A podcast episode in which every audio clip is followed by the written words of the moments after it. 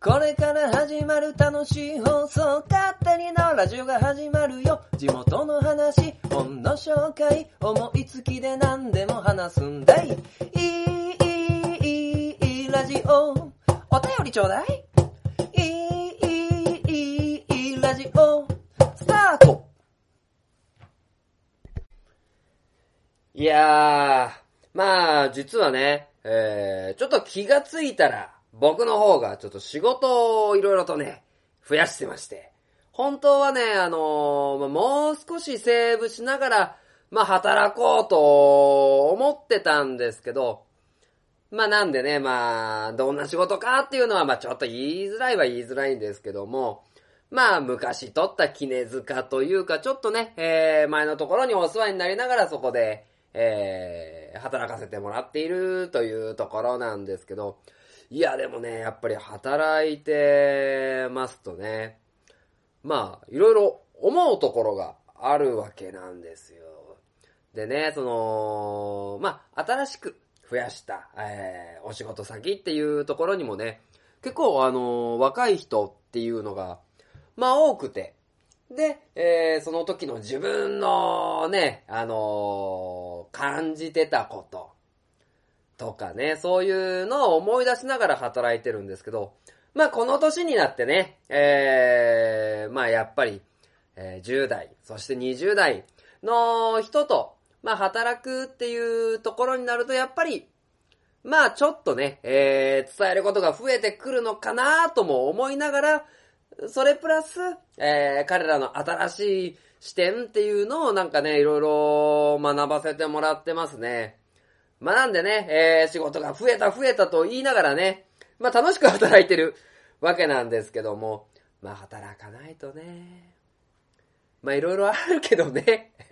まあいろいろあるけど、まあ、働く。まあ秋なんでね、飽きないの。秋というところで、一生懸命働きながらこの勝手に縄ラジオも頑張っていこうと思ってます。勝手に縄ラジオ第76回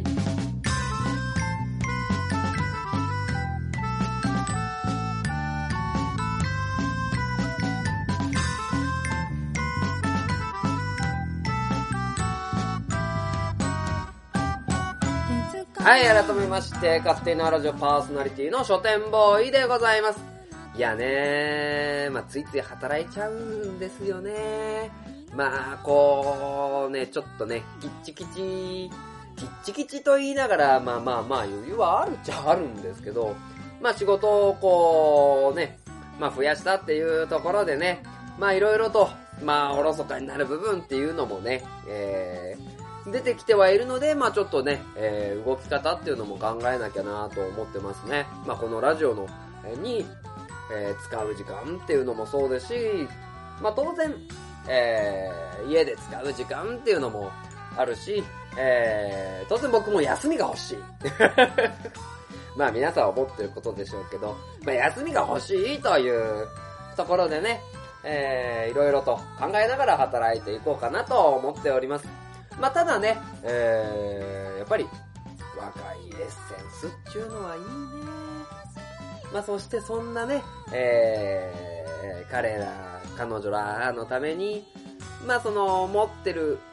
ものっていうのをまあ伝えられるっていうのは、まあお仕事の楽しい一つ、まあ教育っていうと大げさだけど、まあそのね、えー、まあ僕なんかが、僕なんかがなんですけど、まあ覚えてきたものっていうのもちょっとご用意、ね、その子たちに、まあポンポンポンと並べて出してあげて、時には気づかせてあげて、まあ選択して、なんか、いろいろと、まあ気づく。そして、えー、この先々の人生に生きていってほしいなーなんて思いながら、まあ働いております。まあ取り留めのない話なんですけど、まあそんなことをね、まあ前半の話でしながら、まあね、この勝手になラジオも当然のことながら、まあしっかりね、やらせていただこうと思いながら若干おろそかになってる部分は、どうもすいません。どうもすいません。っていうね、えー感じではあるんですけど、まあそんな中でね、えーちょっとペースを落とさずにやっていきたいなと思っております。えー、ということで、えー、まずね、えー、今回の勝手なラジオ76回は、まずは映画の話。ね、えー、まあ最近ね、知多半島映画祭も開催されて、えー、グランプリも10ミニッツっていう山口県の作品が決まったりとか、あとは竹豊で町おこしのための竹豊ザムービーっていうね、イベント、動画を上げてくださいみたいなイベントもやってるっていうところで、まあね、えー、ちょっと、それに僕も乗っかって、まあ便乗商法ですね。便乗しまして、えー、僕も映画の話を少しさせていただこうかなと思っているのと、えー、今回も一冊の本をご紹介させていただきます。でね、えー、今回ご紹介させていただく本は、えー、金持ち父さんと貧乏父さん、ロバート清崎さんが書いた本でございます。まあタイトル聞いてね、えー、だいぶ前の本でしょなんて思ってる方も多いとは思うんですけど、まあそれをね、ちょっと、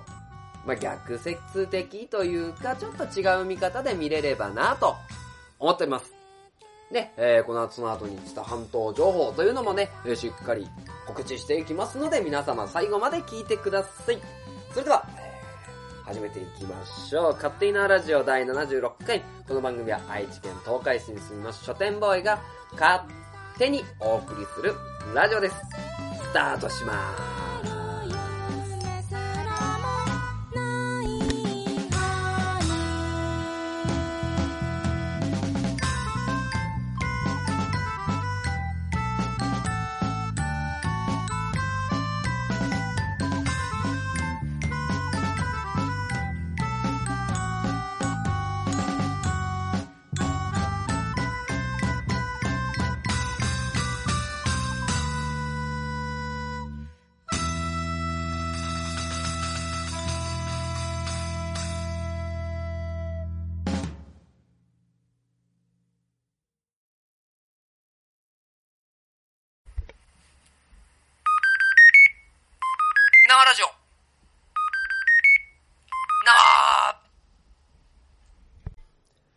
はい、えー、では前半はですね、映画の話というところで、まあなんでね、映画の話したくなったのかな、したくなったかなというと、えー、まあ勝手にラジオでも、まあ何回かね、えー、ご紹介させていただいていた知多半島映画祭。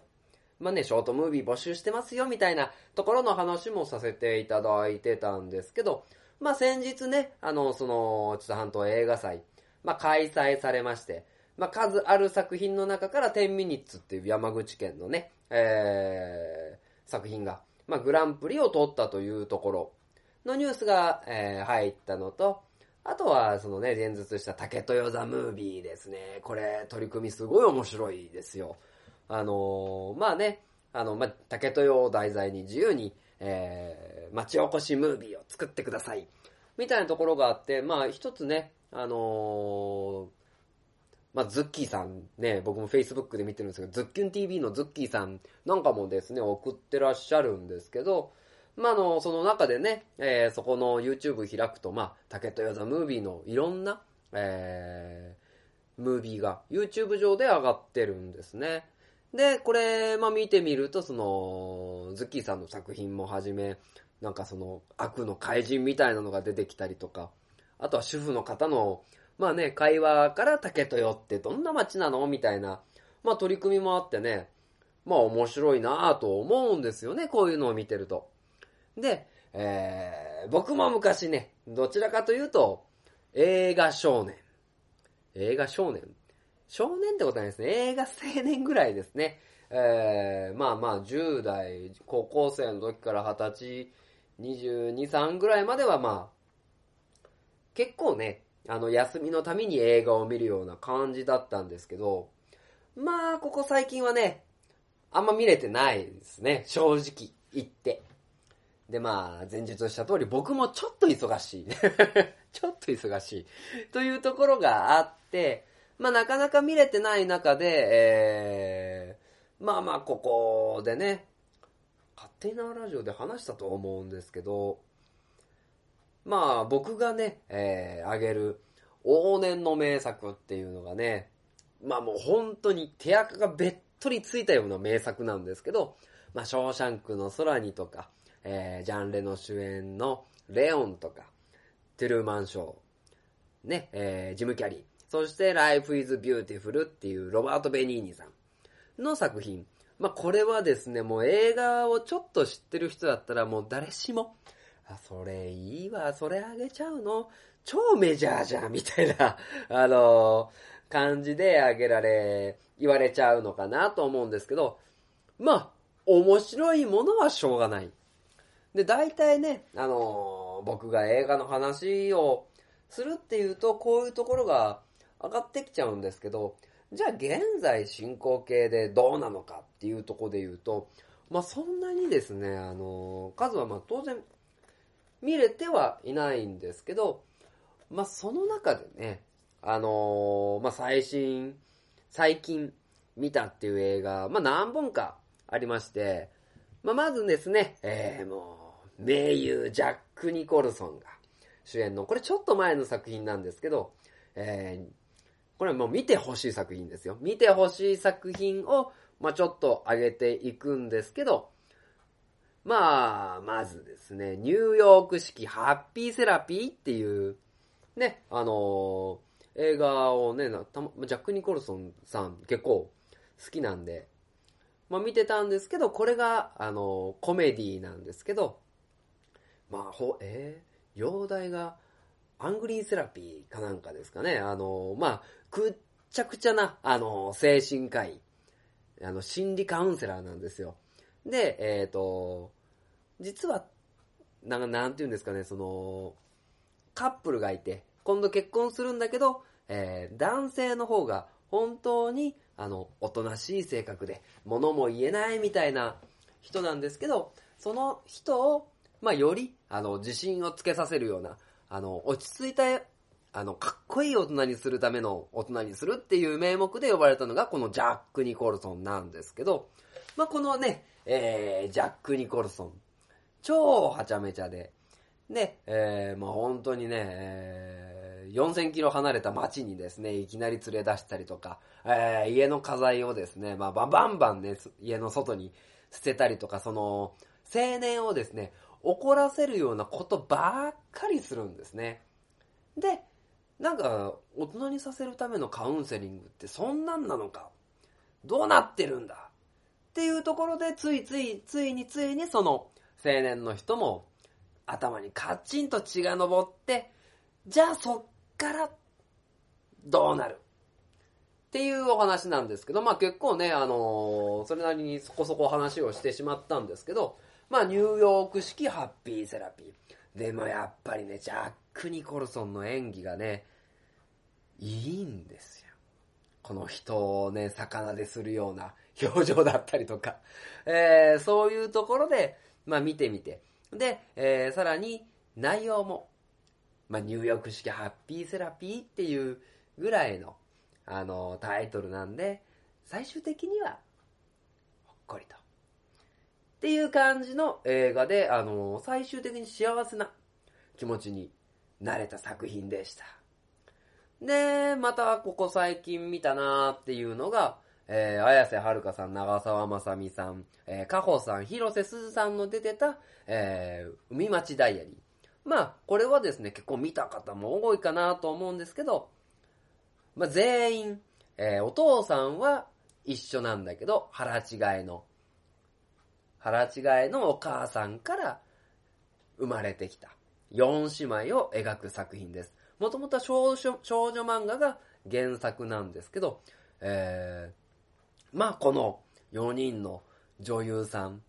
で、そのそれぞれの役柄に与えられた演技だったりとか、えー、まあ何かね、この監督が描き出している、是枝監督ですよね。是枝監督が出してる何か平穏なことが動いてるんだけど、あ平穏な画像、映像があの、目の前で映し出されてるんだけど、じゃあ、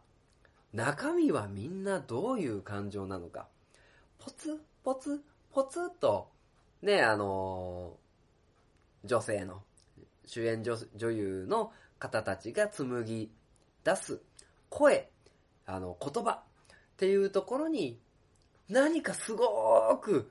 突き刺さるものがある作品。で、あのーまあ、この是枝監督の作品で、喋れども喋れどもっていう、あのー、安部寛さんの作品があって、これも、あの、ここ最近見させてもらったんですけど、これもね、あの、ニュアンスとしては同じ。本当に、えー表面上は、ものすごく、あのー人間関係うまくいってるような絵面が流れるんですけど、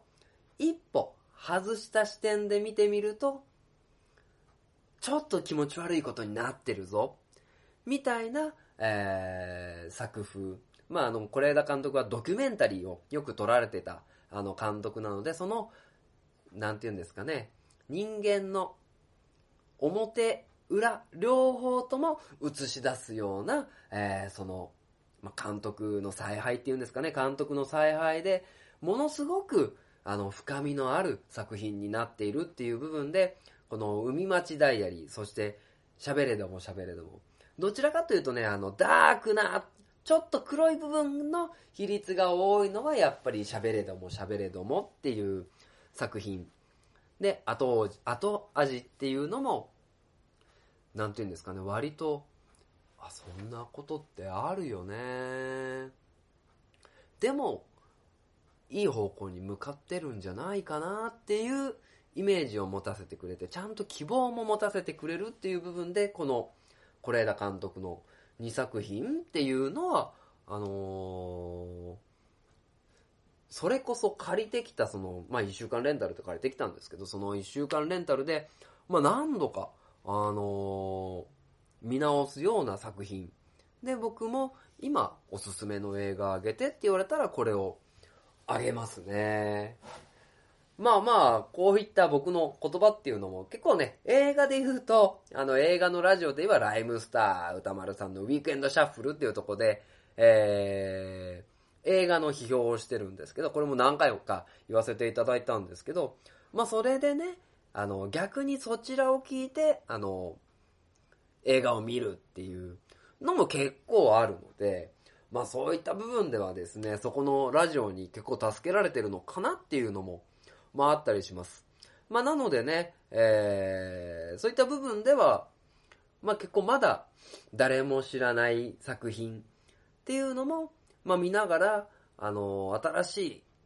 まあ逸材というか傑作っていうのを、まあ探したいなーっていうのもありながら、でもメジャー作品はメジャー作品で、やっぱり楽しいよねっていうところを、いろいろと、あのー僕が映画を見ていく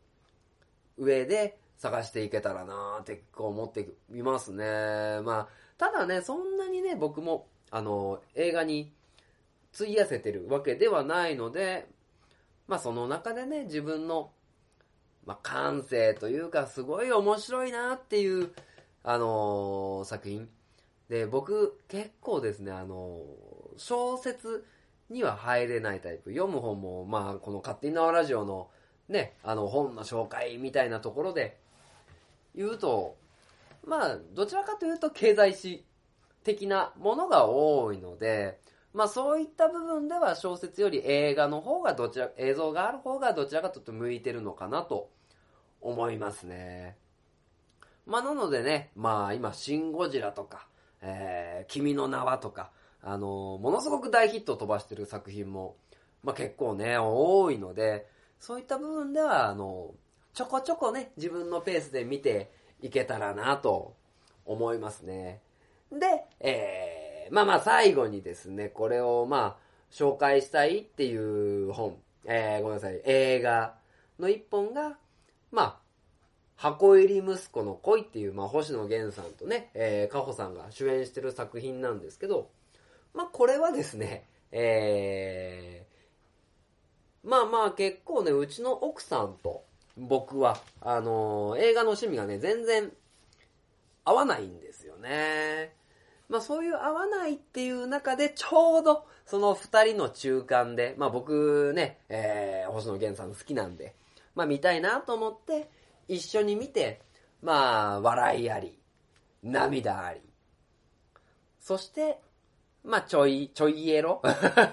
ちょいエロがあったりとか、まあね、えー、まあ見せ方も当然綺麗で、あの、吉野家のシーンなんかすごい見てほしいんですけど、まあそういった部分でね、あのー、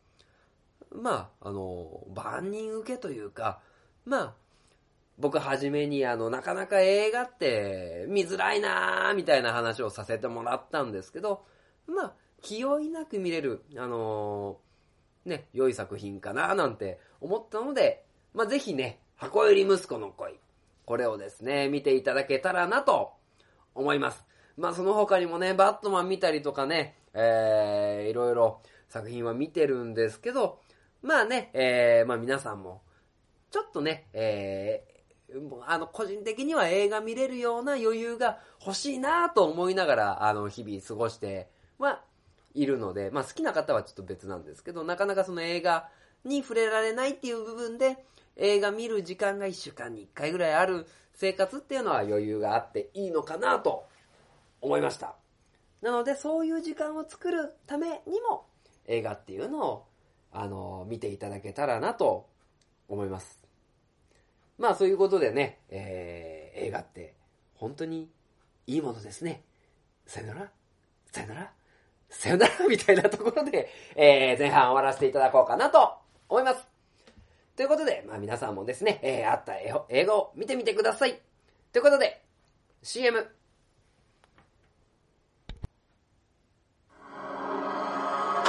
鉄の町愛知県東海市が今危険にさらされているこの町は俺が守るフラッドイン地中深くにある鉄の国アイロニアスから愛知県東海市にやってきた。俺が東海座この町に新たなヒーローが誕生した。私に力を貸してほしい。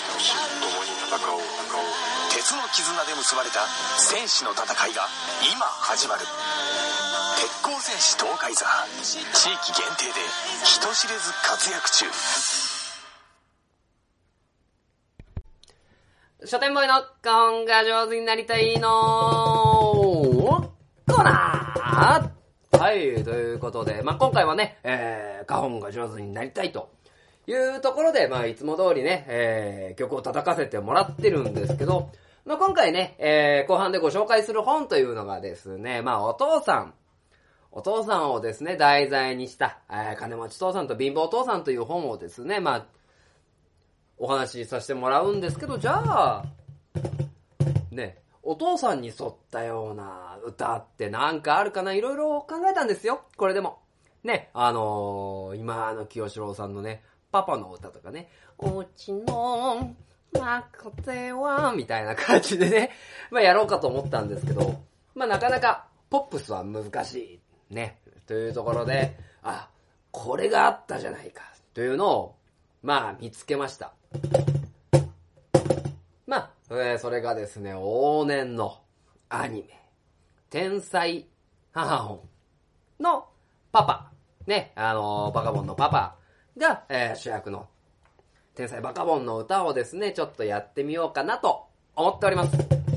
まあね、ちょっと上手になったのかなっていうところはあるんですけど、まあちょっとやらせてもらいたいと思います。ということで、ミュージックスタート。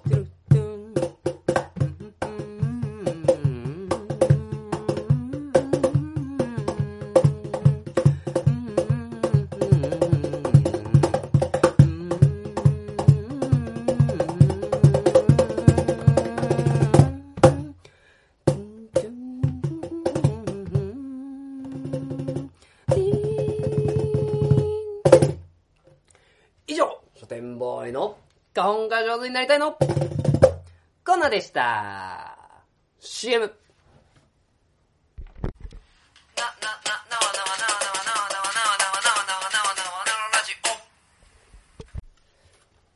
はい。では、後半です。後半はいつも通り本の紹介をさせていただきます。まあ、今回はですね、えー、金持ち父さんと貧乏父さん、ロバート清崎さんが書いた本をまあご紹介させていただこうと思ってるんですけど、まあ、この本ね、えー実際2006年に発売されて、全世界で3000万部ぐらい売れた本なんで、まあ、読んだよっていう、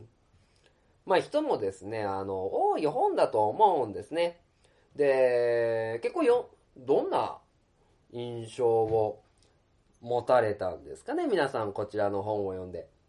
なんで、えーこの本を読んでっていう感想。まあ、この本自体はですね、まあ、お金持ちのお父さん、アメリカのお金持ちのお父さんが、えーお金を、なんていうんですかね、えーお金のために働くんではなく、あの、お金を使い倒せみたいな、まあ、ところでね、書いていて、で、今までの、その、まあ、勉強して、いい大学出て、いい会社に入って、で、えーまあ、それなりの、えー幸せじゃないですけど、まあ、毎月ね、あの、家の支払いだったり、ローンだったり、そういうのに追われながら結局、お金に使われていくのか。でもそういう見方って、あの、今までアメリカではお金を得るための学問ってなかったじゃないか。そういう学問が、えーお金を学ぶため、お金を得るための学びっていうところでは必要なんだよ。で、その、えーそうするための考え方だったりとか、えーそうするための技術っていうのを、まあ、伝えた本でありますね。えーまあ、読んでいらっしゃる皆さんも多いと思いますし、もしかすると僕よなんかよりも、えーまあ、いっぱい見られて、その教訓を、まあ、使われた方も多いのかと思います。まあ、2006年にね、えーバカ売れしてましたので、僕も結構それ自体の話は読んでいて、実際僕の友人もですね、この本を、あの、注文してくれ、みたいな感じで、えっ、と、渡したことがあって、で、興味はそれなりに持ってたんですけど、なかなか触れる機会がなかったっていうところで、まあ、今回ですね、えーブックオフで、あの、300円ぐらいで売ってたんで、まあ、一回、まあ、ちょっと読んでみようかなと思いまして、えー読んでみました。まあ、作品としてはですね、その、まあ、金持ち父さんの考え方っていうのが、を、えーまあ、9歳のロバート清崎さんの話、まあ、からですね、考え方の部分を伝えていくという、まあ、自伝形式、物語形式っていうところで、まあ、話が進んでいって、まあ、最終的には、えーロバート清崎さん自身が、まあ、歩んでいって、で、彼自身の成功体験。で、えーやり方っていうのを教えていく本であるので、えーまあ、個人的には本当に楽しく、えー拝聴、拝聴っていうんですかね、あの、読ませていただいたんですけど、ただですね、あの、まあ、この本を、えーものすごくいい本だっていうところで言うと、なんて言うんですかね、まあ、このロバート清崎さんに曰くがありすぎる。っていうところが結構ネックになってくるのかなとは思います。で、実際僕も、まあ、金持ち父さんと貧乏父さん、いろんなところでいいよっていう話は聞くんですけど、ただ、去年ぐらいですかね、まあ、ロバート清崎さんの会社が倒産したっていうニュースも飛び込んできて、あ、金持ち父さん言ってるけど、本当にね、金持ち父さんの会社が倒産しちゃったっていう、あのーところでね、あの、笑い話にもならないっていうことではあるんですけど、で、えーいろいろ、ああ、こういう人でも倒産するんだな、ぐらいの気持ちでいろいろネットを調べて、まあ、いると、えーいろんな、まあ、あんまり良くない、あの、不不評じゃなくて批判がネット上では多い。特に Amazon の、えーまあ Amazon ってレビューコーナーありますよね。だいたいね、何百件っていうレビューがあるんですけど、大体その大多数は、あの、批判的である。で、文言として多いのは、まあ、あの、貧乏お父さんを軽視してる。まあ、だったりとか、あの、まあ、人種差別まではいかないですけど、金持ち父さんはなんでそんなに、あの、偉そうに人を見下したような態度を取るんだ。とか、えー、金持ち父さんは実在しなかった。とかね、えー、なんて言うんですかね、えー、まあ最終的にはこの本を作るためにでっち上げた人物なんじゃないか。で、えー、初心者にはいいけど中級者には覚えることないよ。とかですね、そういった声が多いっていうのも、まあ事実なんですよね。で、まあいろいろ、まあ見た人がいろいろ考え、感じて書かれたっていう部分で、えー、なんて言うんですかね、逆説というか、いろんな背景を、まあ見ながらですね、えー、この本を、まあ語っていくとすると、まあ結局どの本にも言えるようなことなんじゃないかなとは思う。まあこれは、いや、全部が全部そうでもないし、全部が全部、えー、正しくもないし間違ってもないっていう部分だとは思うんですけど、当然、本を出すっていうことによると、やっぱりその方法を知ってほしい。まあ、例えばですね、この本の中に書かれているラットレースっていうボードゲームがあるんですけど、まあ、お金持ちの考えを覚えるためのボードゲームっていう形で書いてあるんですけど、まあそのラットレースをやってみて、これはすごい学べるよ。いい、えー、アイテム、ツールだって言ってるんですけど、結局それを売り出してるのがこのロバート清崎さんの会社だったりとか、えー、まああの、フィクションにしてね、見やすく。結局金持ち父さんっていうのは、いたはいたけど、エピソードしてはなかった。とかそういう捏造みたいなところで、まあ、評価を落とす。で、この金持ち父さん、イコールロバート清崎さんの考えを浸透させるために本を書いている。これって、本を読んでもらうっていうところで言うと、大成功なんですよね。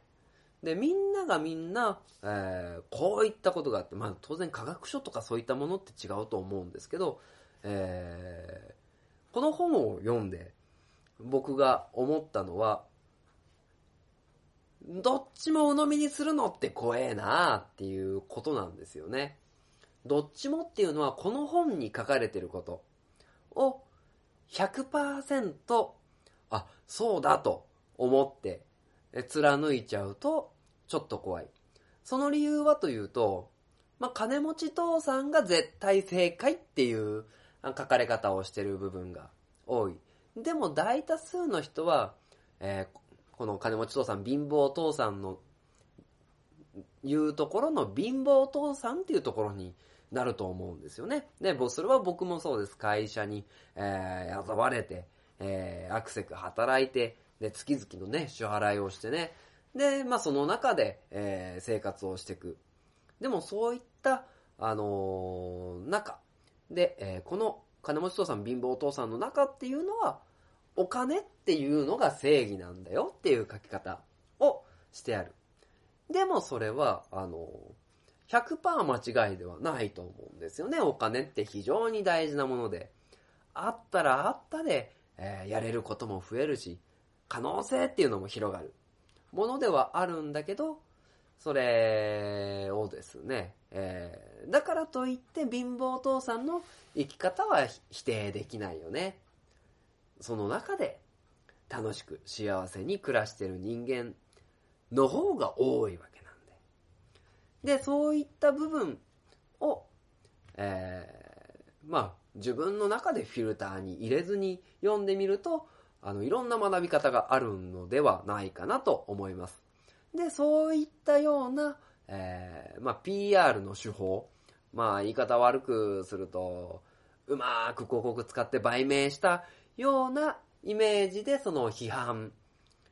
ていうのも、まあ、若干、ね、じゃあその批判を100%信じるのかっていう部分では、それはそれでクエスチョンなんですよね。この本のあの思いだったりとか、そう思い、えー、まあ、哲学的な部分で、えー、抽出できるところは抽出、いい、自分の中に吸収するっていう作業ってどの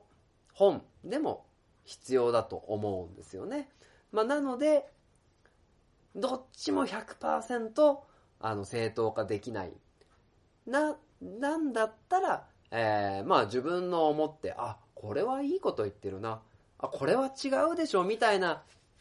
ところでね、えー、自分の中で折り合いつけて読んでくっていうのが、まあ一つの、あのー、経済書だったりとか自己啓発の本っ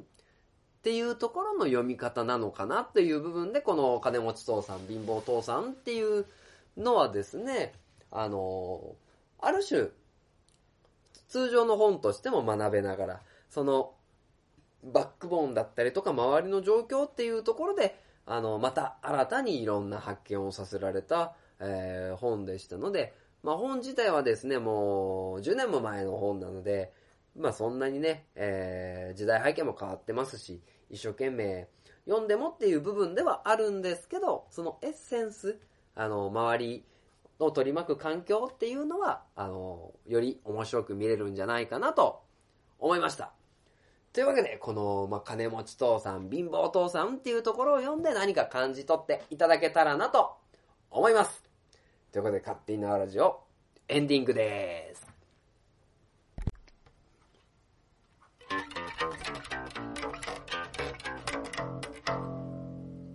勝手に縄ラジオ。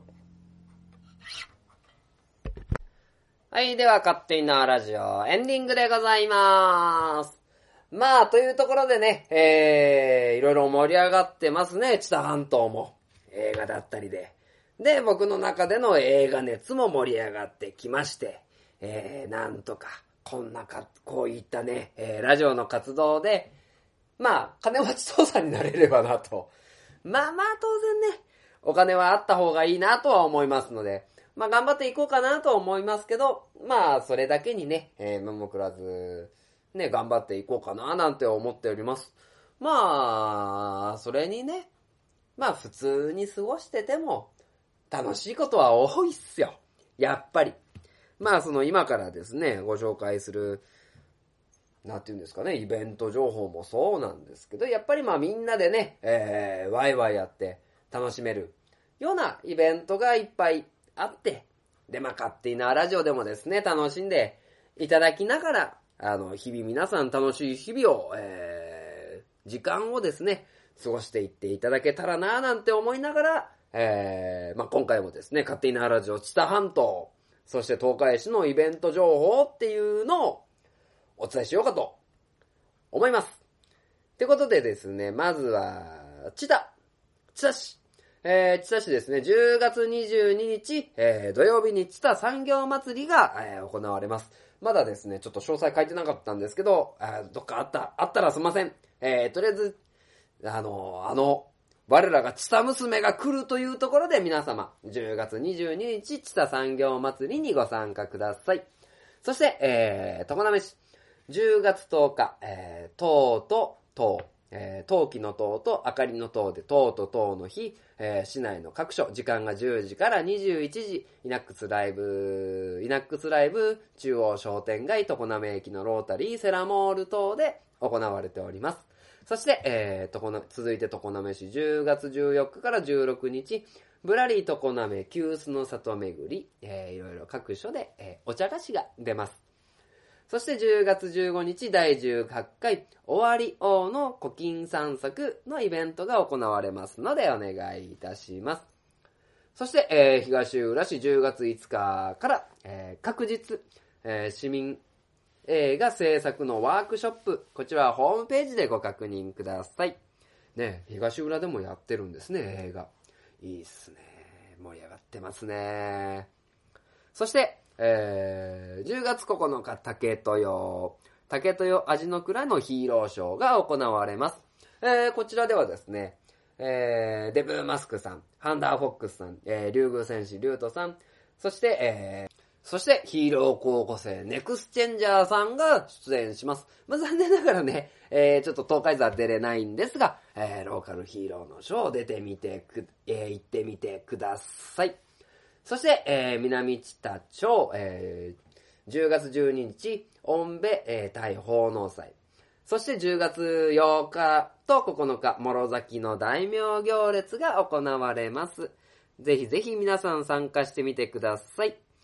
そして、えー、東海市。東海市に関してはですね、イベント情報というよりも、ちょっと面白いアプリが出たんで、こちらの紹介。えー、東海ナビというアプリがあります。東海市の、まあ、イベント情報だったりとかですね、ゴミをいつ捨てるのか、等々もいろいろ出てきてますので、皆さん、ね、えー、ぜひぜひ使ってみてください。そして、えー、イベントとしては、どんでん広場で、えー、キラリンマルシェで親子フェスタ、えー、10月16日日曜日、えー、10時から16時、えー、どんでん広場で行われますので、皆様ご参加してみてはいかがでしょうか。えー、そしてですね、あともう一つイベントがありまして、ちょっと待ってね、ちょっと待ってね、ちょっと待ってね。はい、お待たせいたしました。ドリーム子供商店街。これが、えー、今回3回目ですかね、えー、行われるんですけど、えー、まあ、お仕事、で、お店屋さんをする人、えー、そして、えー、買い物をする人、参加費100円、えー、事前受付不要で受付9時30分から対象小学生で行われております。えー、時間と場所、10月23日、えー開店10時、閉店15時、えー大田川駅前イベント広場、えーお店屋さんで出る人は1日500円。で、えーお仕事の人は1日100円というところで、えーこちら、えーご参参加してみてはいかがでしょうかということでね、えーまあ今回もですね、イベント盛りだくさんで行われておりますので、皆様、ね、えーご参加してみてはいかがでしょうかまあ、そしてですね、まあ、秋になってきて、まあ、夜なんか肌寒い日が続いてますので、まあ、もう一枚着てね、まあ、暖かくして寝てください。僕も実はですね、ちょっと風邪を、まあ、ひいてまして、で、疲れですかね、あの、口に口内炎が、さらにですね、4個ぐらいできてたんですけど、まあ、東海市発祥のカゴメの濃縮野菜ジュースを飲んだら、バッチリ治って、まあ、こういう風にね、元気にお話できてますので、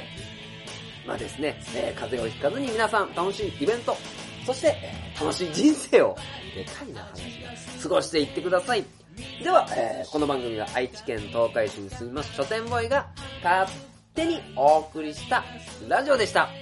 じゃあまたちょっとね、えー負けずに頑張っていきますので、お願いいたします。また聞いてください。あとお便り募集。バイバーイ。